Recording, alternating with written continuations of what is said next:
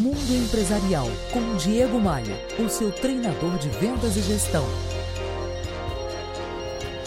Opa, aqui é o Diego Maia. Prepara que agora é a hora do show das Não, não, fica tranquilo. Eu não vou tocar Anitta por aqui. Mas a verdade é que não importa se você gosta de rock, de MPB ou de música sertaneja. Você conhece ou ao menos já ouviu falar na fanqueira que conquistou o mercado da música nos últimos anos.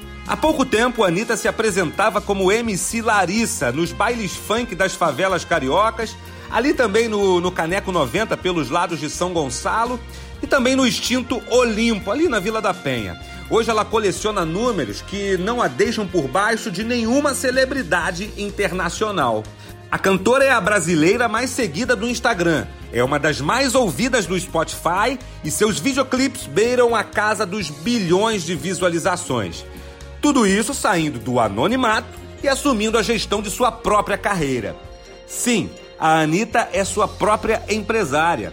Logo é possível afirmar que até mesmo em detrimento aí do seu talento musical, o seu potencial empreendedor sua visão de marketing e o seu agressivo tino comercial foram e são decisivos para o impulsionamento de sua carreira. E aí não tem jeito, você sabe. Quem sabe vender, chega na frente. A estratégia utilizada pela empreendedora, pela vendedora Anitta, é um mix de posicionamento, de visibilidade, de preço baixo e de massificação do seu trabalho. Olha só, a Anitta veio do funk, mas é versátil. Ela canta de tudo e em qualquer lugar. Em festivais, em boates, em trios elétricos. Tem uma versão de shows para adultos e outra versão para crianças.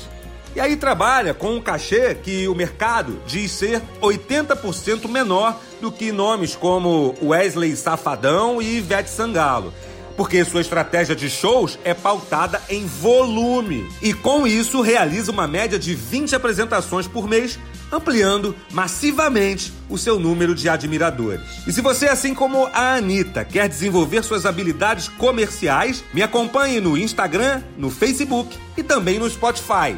Eu posso te ajudar a ser um vendedor acima da média, mesmo você não trabalhando com vendas diretamente.